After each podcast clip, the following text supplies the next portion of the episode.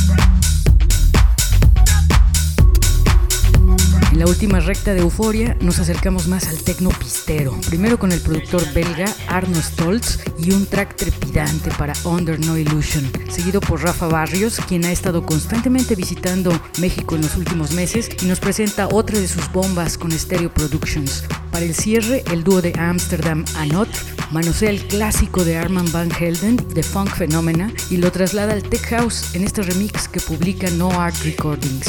Euforia.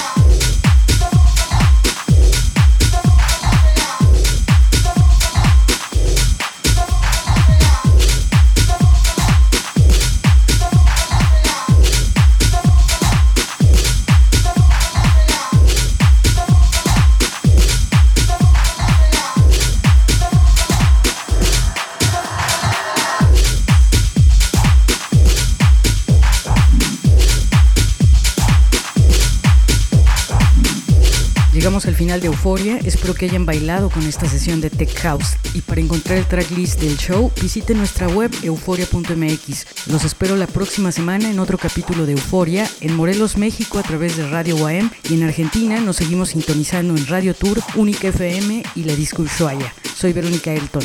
Chao. Euforia. Música electrónica Euforia. y sus fusiones contemporáneas.